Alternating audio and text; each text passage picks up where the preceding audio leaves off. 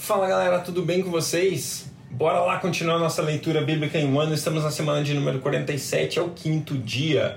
Hoje nós vamos ler Daniel 2 e 3 e também Salmos 132 e 133. Deus, obrigado por mais um dia de leitura da Sua palavra. Nós Queremos pedir ao Senhor que o Senhor fale conosco. Nós somos gratos ao Senhor por esse dia. Somos gratos ao Senhor pela vida que o Senhor deposita nos nossos pulmões, Deus. A vida que o Senhor deposita, o Espírito que está sobre nós, Deus. Muito obrigado, Deus, pelo Senhor, Deus, que nos ama, pelo Senhor que nos cuida, o Senhor que nos protege, o Senhor que é por nós. Se Deus é por nós, quem será contra nós? Deus, nós queremos viver conectados contigo, Deus, para que a gente possa experimentar qual é a boa, perfeita e agradável vontade do Senhor, Pai. Eis-nos aqui, fala conosco no dia de hoje, em nome de Jesus. Amém. Daniel, capítulo 2. No segundo ano do seu reinado, Nabucodonosor teve sonhos. Sua mente ficou tão perturbada que ele não conseguia dormir.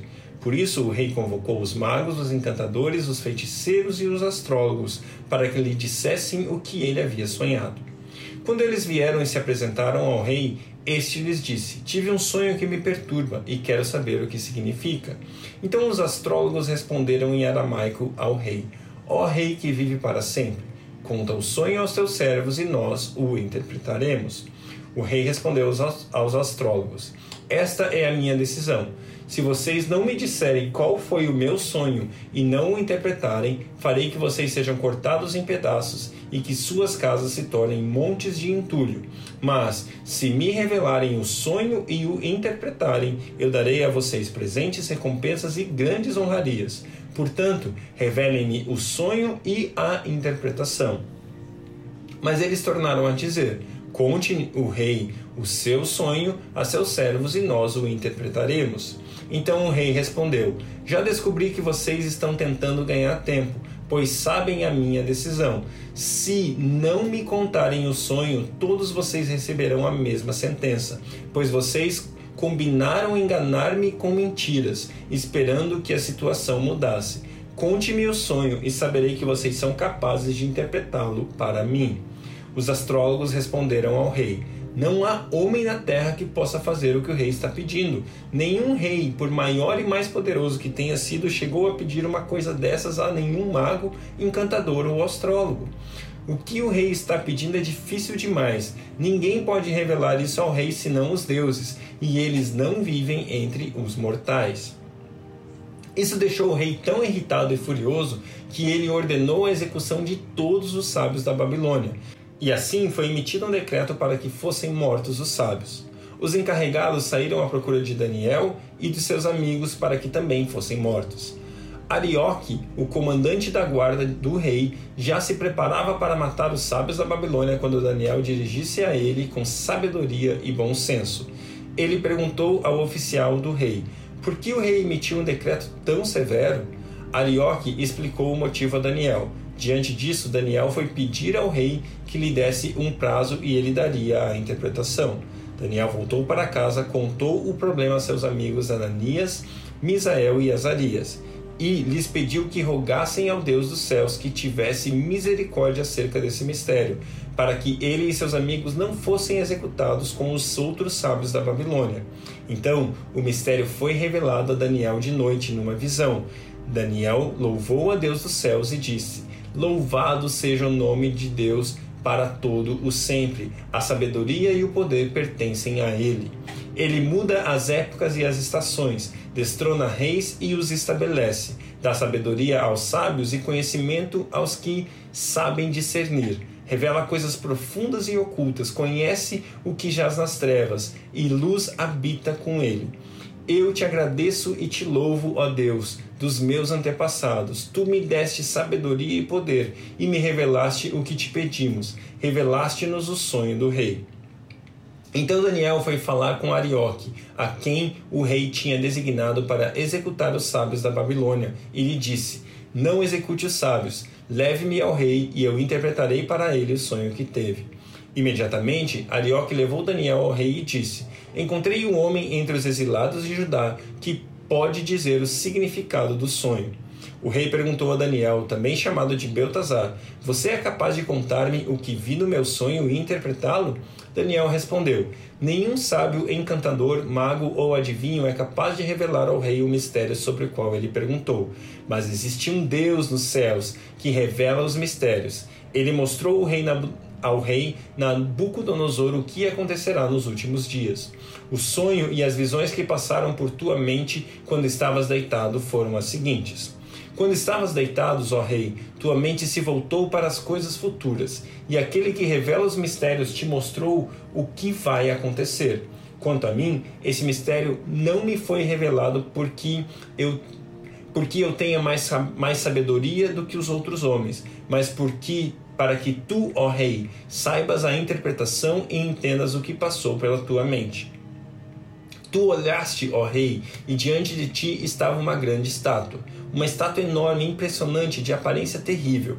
A cabeça da estátua era feita de ouro puro, o peito e o braço eram de prata, e o ventre e os quadris eram de bronze. As pernas eram de ferro, e os pés eram em parte de ferro e outra parte de barro. Enquanto estavas observando, uma pedra se soltou sem auxílio de mãos, atingiu a estátua e os pés de ferro e de barro e os esmigalhou. Então o ferro e o barro, o bronze, a prata, o ouro foram despedaçados, viraram pó, como o pó da debulha de trigo na eira durante o verão. O vento os levou sem deixar vestígio, mas a pedra que atingiu a estátua tornou-se uma montanha e encheu toda a terra. Foi esse o sonho e nós o interpretamos para o rei. Tu, ó rei, és rei de reis. O Deus, o Deus dos céus concedeu-te domínio, poder, força e glória. Nas tuas mãos ele pôs a humanidade, os animais selvagens e as aves dos céus. Onde quer que vivam, ele fez de ti o governante deles todos. Tu és a cabeça de ouro. Depois de ti surgirá um outro reino, inferior ao teu. Em seguida surgirá um terceiro reino, o reino de bronze, que governará toda a terra. Finalmente haverá um quarto reino, forte como o ferro, pois o ferro quebra e destrói tudo. E assim como o ferro despedaça tudo, também ele destruirá e quebrará todos os outros.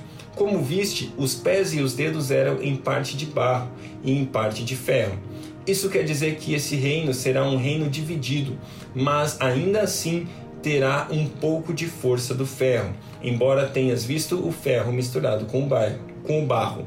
Assim como os dedos eram em parte ferro e em parte barro, também este reino será em parte forte e em parte frágil. Como viste, o ferro estava misturado com o barro. Isso significa que se farão alianças políticas por meio de casamentos, mas a união decorrente dessas alianças não se firmará, assim como o ferro não se mistura com o barro. Na época desses reis, o Deus dos céus estabelecerá um reino que jamais será destruído e que nunca será dominado por nenhum outro povo. Destruirá todos os reinos desse, daqueles reis e os exterminará, mas esse reino durará para sempre esse é o significado da visão da pedra que se soltou de uma montanha, sem auxílio de mãos, pedra que esmigalhou o ferro, o bronze, o barro, a prata e o ouro. O Deus poderoso mostrou ao rei o que acontecerá no futuro. O sonho é verdadeiro e a interpretação é fiel. Então o rei Nabucodonosor caiu prostrado diante de Daniel, prestou-lhe honra e ordenou-lhe que fosse apresentada uma oferta de cereal e incenso o rei disse a Daniel: Não há dúvida de que o seu Deus é o Deus dos deuses, o Senhor dos reis e aquele que revela os mistérios, pois você conseguiu revelar esse mistério. Assim, o rei pôs Daniel num alto cargo e o cobriu de presentes. Ele o designou governante de toda a província da Babilônia e o encarregou de todos os sábios da província. Além disso, a pedido de Daniel, o rei nomeou Sadraque, Mesague e Abednego administradores da província da Babilônia, enquanto o próprio Daniel permanecia na corte do rei. Daniel, capítulo 3. O rei Nabucodonosor fez uma imagem de ouro de 20 e 7 metros de altura e 2 metros e 70 centímetros de largura, e a ergueu na planície de Dura, na província da Babilônia. Depois convocou, os sátrapas, os prefeitos, os governadores, os conselheiros, os tesoureiros, os juízes, os magistrados e todas as autoridades provinciais para assistirem à dedicação da imagem que mandara erguer. Assim todos eles, sápatras, prefeitos, governadores, conselheiros, tesoureiros, juízes, magistrados e todas as autoridades provinciais se reuniram para a dedicação da imagem que o rei Nabucodonosor mandara erguer e ficaram em pé diante dela. Então o arauto proclamou em alta voz: Essa é a ordem que é dada a vocês, ó homens de todas as nações, povos e línguas. Quando ouvirem o som da trombeta, do pífaro, da citra, da cítara, da harpa, do saltério, da flauta dupla e de toda espécie de música, prostrem-se em terra e adorem a imagem de ouro que o rei Nabucodonosor ergueu. Quem não se prostrar em terra e não adorá-lo será imediatamente atirado numa fornalha em chamas. Por isso, logo que se ouviram o som da trombeta, do pífaro, da cítara, da harpa, do saltério e de toda a espécie de música, os homens de todas as nações, povos e línguas prostraram-se em terra e adoraram a imagem de ouro que o rei Nabucodonosor mandara erguer. Nesse momento, alguns astrólogos se aproximaram e denunciaram os judeus, dizendo ao rei Nabucodonosor: Ó rei, viva para sempre! Tu emitiste um decreto, ó rei, ordenando que todo aquele que ouvisse o som da trombeta, do pífaro, da cítara, da harpa, do saltério, da flauta dupla e de toda espécie de música se prostrasse em terra e adorassem a imagem de ouro, e que todo aquele que não se prostrasse em terra e não adorasse seria atirado numa fornalha em chamas. Mas há alguns judeus que nomeaste para administrar a província da Babilônia, Sadraque, Mesague e Abednego, que não te dão ouvidos, ó rei. Não prestam culto aos teus deuses, nem adoram a imagem de ouro que mandaste erguer.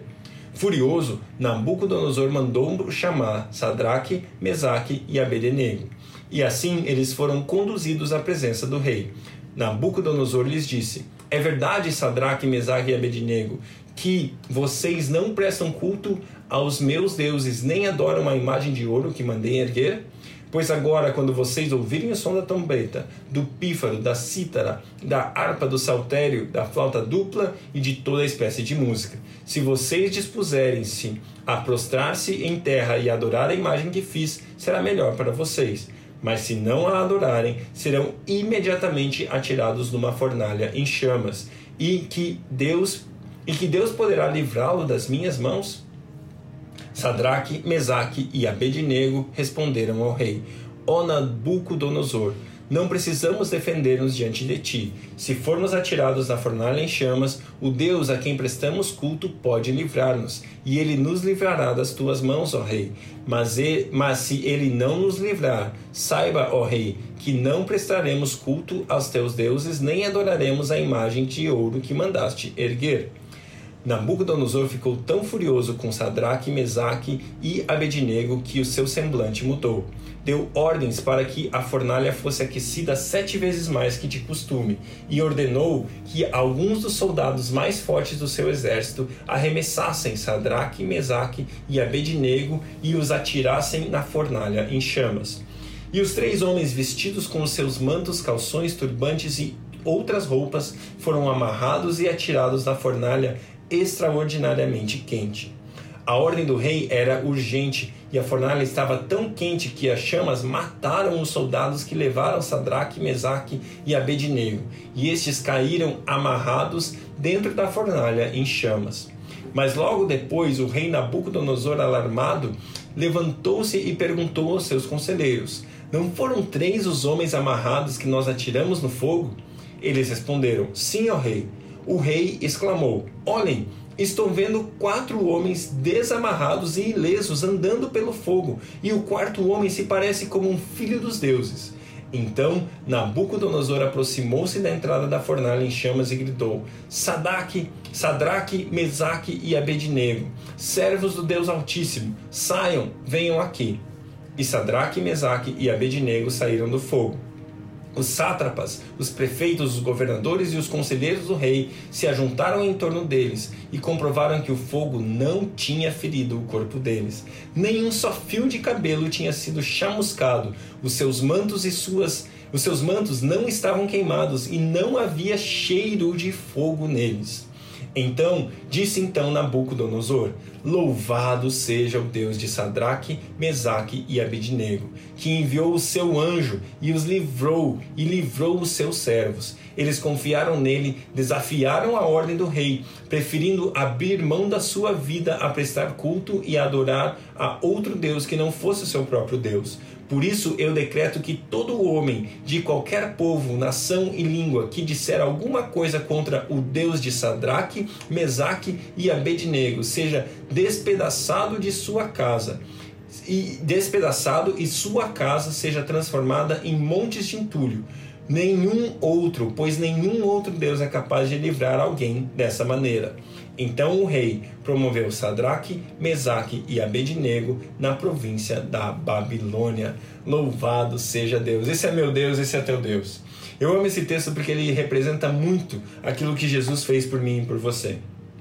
Eu e você estávamos antes destinados ao fogo destinados ao fogo eterno. O nosso destino era a condenação. O nosso destino era queimar para sempre. As nossas almas mereciam a perdição eterna. Mas Jesus, Jesus nos resgatou daquele lugar. Assim como esse homem que estava com ele, esse quarto homem da fornalha, parecia, tinha imagem como um Deus. Ele mesmo, Jesus foi até o nosso lugar de perdição, o nosso lugar de condenação, o nosso lugar de destruição eterna e nos resgatou daquele lugar para que a gente viva a vida eterna. A gente pode pensar nisso nessa magnitude que eu acabei de falar, pensando na grandeza da salvação do nosso Deus e a gente pode pensar no nosso dia a dia. Deus está com a gente no fogo, Deus está com a gente na situação difícil, Deus está com a gente nos problemas, Deus está com a gente na dor, Deus está comigo, está com você nas nossas provações. Quando o fogo estiver quente demais, quando for sete vezes pior o problema que a gente estiver passando, eu e você podemos ter certeza de uma coisa: há um quarto homem na fornalha. Ele se chama Jesus Cristo o meu Senhor, o seu Senhor, o meu Salvador, o seu Salvador. Salmo 132 Senhor, lembra-te de Davi e das dificuldades que enfrentou. Ele jurou ao Senhor e fez um voto ao poderoso de Jacó: Não entrarei na minha tenda, nem me deitarei no meu leito não permitirei que os meus olhos peguem no sono, nem que as minhas pálpebras descansem, enquanto não encontrar um lugar para o Senhor, uma habitação para o poderoso de Jacó. Soubemos que a arca estava em Efrata, mas não a encontramos nos campos de Jaar. Vamos para a habitação do Senhor, vamos adorá-lo diante do estrado dos seus pés. Levanta-te, Senhor, e vem para o teu lugar de descanso, tu e a arca onde está o teu poder. Vistam-se de retidão os teus sacerdotes, cantem de alegria os teus fiéis. Por amor do teu servo Davi, não rejeitaste o teu ungido. O Senhor fez um juramento a Davi, um juramento firme que ele não revogará. Colocarei um dos seus descendentes do seu trono. Se os seus filhos forem fiéis à minha herança e os testemunhos que lhes ensino, também os filhos deles os sucederão no trono para sempre. O Senhor escolheu Sião como o desejo de fazê-la a sua habitação. Este será o meu lugar de descanso para sempre. Aqui firmarei o meu trono, pois é esse o meu desejo. Abençoarei este lugar com fartura, os seus pobres suprirei de pão. Vestirei de salvação os seus sacerdotes, e os seus fiéis a celebrarão com grande alegria. Ali farei renascer o poder de Davi, e farei brilhar a luz do meu ungido. Vestirei de vergonha os seus inimigos, mas nele brilhará a sua coroa. Glória a Deus pela sua palavra. Salmos, capítulo 133. Como é bom e agradável quando os irmãos vivem em união. É como óleo precioso derramado sobre a cabeça que desce pela barba, a barba de Arão, até a gola de suas vestes. É como o orvalho do Hebron, quando desce sobre os montes de Sião. Ali o Senhor concede a bênção da vida para sempre. Glória a Deus pela Sua palavra, que Deus abençoe o seu dia e até amanhã.